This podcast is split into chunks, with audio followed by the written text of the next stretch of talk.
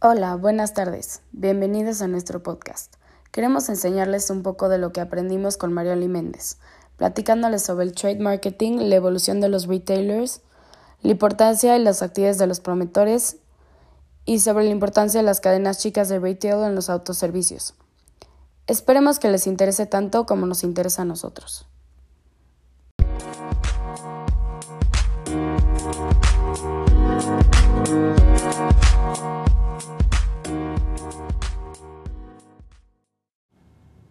Bueno, primero vamos a hablar sobre el trade marketing.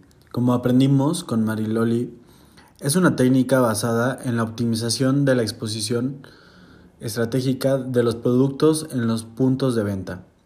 Tiene como objetivo multiplicar la demanda para así mejorar la experiencia de compra que tiene el cliente. El trade marketing abarca a los mercados minoristas, como es el business to consumer, como a los distribuidores, que serían los business to business, ya que los dos son partes indispensables del canal de venta. Lograr que los elementos de ventas de la empresa se disparen es el objetivo de todas las compañías y lograr que todos salgan ganando es el objetivo que tiene el trade marketing.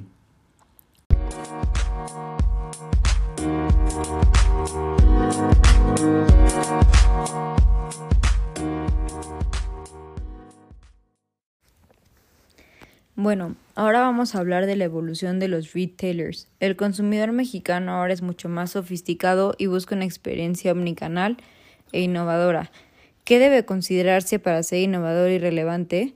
Estas son las tendencias que los retailers deben considerar. Primero hablaremos del Easy Checkout. Se trata de que el cliente se preocupe solamente por encontrar los productos que está buscando y no pierda el tiempo en hacer filas para pagar.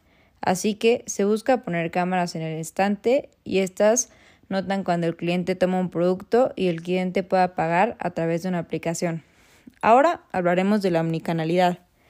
Bueno, este es el uso del celular para poder diferenciar los precios en las tiendas. Con esto se ha logrado que las tiendas redoblen el esfuerzo para llegar a los clientes por medio del dispositivo. Gracias a las nuevas plataformas hay una comunicación integral y fluida entre los clientes y las tiendas, permitiendo informarles y tener una combinación del mundo en línea y el pick-up. Después hablaremos de las mejoras operativas. Esto trata de la automatización inteligente usando robots que realizan desde la búsqueda de un producto en el almacén, colocación en el carro de compra, empacado y envío. Además, informa cuando el anaquel se queda sin producto para su resultado inmediato. Bueno, también hablaremos de la experiencia de compra. Son unas etiquetas digitales para mostrar y actualizar los precios de manera automática y remota, que además dan información extra al consumidor. También se mostrarán unas cenefas digitales que proporcionan un canal de comunicación con, el potencial cliente y carteles digitales que eligen el contenido y promoción adecuado tomando en cuenta al espectador. Por último, la analítica permite saber el comportamiento de un determinado cliente durante su visita en tienda, ya no solo rastreando sus tickets de compra, sino usando cámaras que identifican a cada cliente desde su entrada y registrando su comportamiento generando data que permite distribuir de, de mejor forma los productos, establecer horario del personal y adaptar sus mejores mensajes publicitarios y esto aplica igual para la parte en línea. Bueno, ahora, el reto más fuerte para los retailers es la convergencia de la digitalización a los puntos de venta. La sociedad está cada vez más acostumbrada a la inmediatez, frente a un mundo cada vez más de más marcas a elegir, que le cuesta la, la personalización en la elección de productos y que segmenta sus compras de acuerdo a su estilo de vida.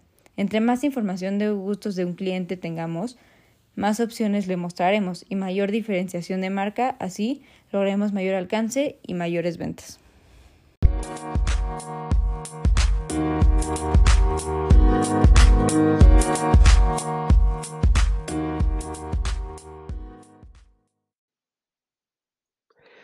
Llegamos a la sección Importancia y actividades de los promotores. Para hablar de los promotores, tenemos que decir desde la perspectiva del trade marketing que el promotor de ventas es una de las figuras más importantes al realizar una acción en el punto de venta. es quien garantiza y controla el cumplimiento de lo que se determinó en la planificación de comercialización y estrategia de marketing, ya que está en contacto directo con los actores del punto de venta como el gerente de la tienda, servidores, empleados y compradores. El promotor es un personaje clave en el punto de venta y puede ser responsable de identificar y recopilar datos extremadamente importantes para la gestión del comercio, posicionamiento de marca y recopilación de información de la competencia para el desarrollo de la empresa. Las actividades que hace un promotor son las siguientes. Ayuda a la auditoría de estrategias planificadas como promociones, activaciones y otras actividades.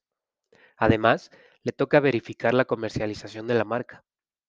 También verifica que los productos estén acomodados de acuerdo al planograma. Otra de sus actividades es negociar espacios a compartir en góndolas y puntos extra. También le toca mantener una relación con la persona responsable del punto de venta. Y por último, es responsable de analizar el posicionamiento de la competencia en relación con su marca y así poder monitorear los precios que se practican para el segmento.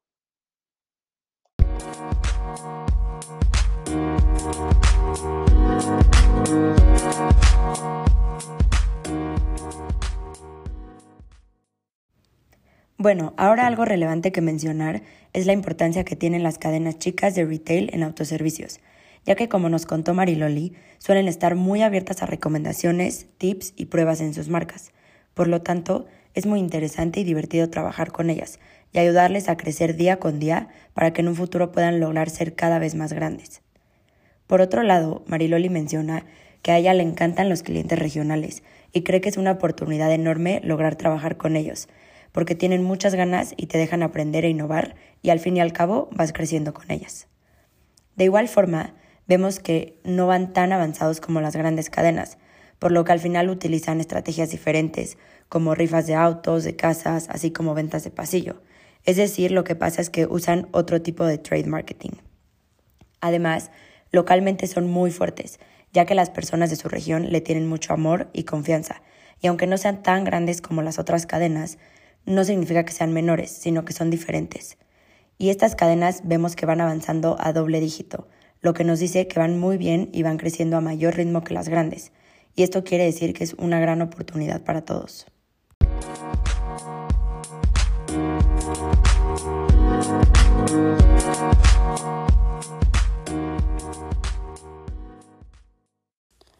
En conclusión, el trade marketing es un conjunto de acciones y estrategias que se llevan a cabo en el punto de venta para que sea más atractivo para los consumidores y así facilitar su experiencia de compra.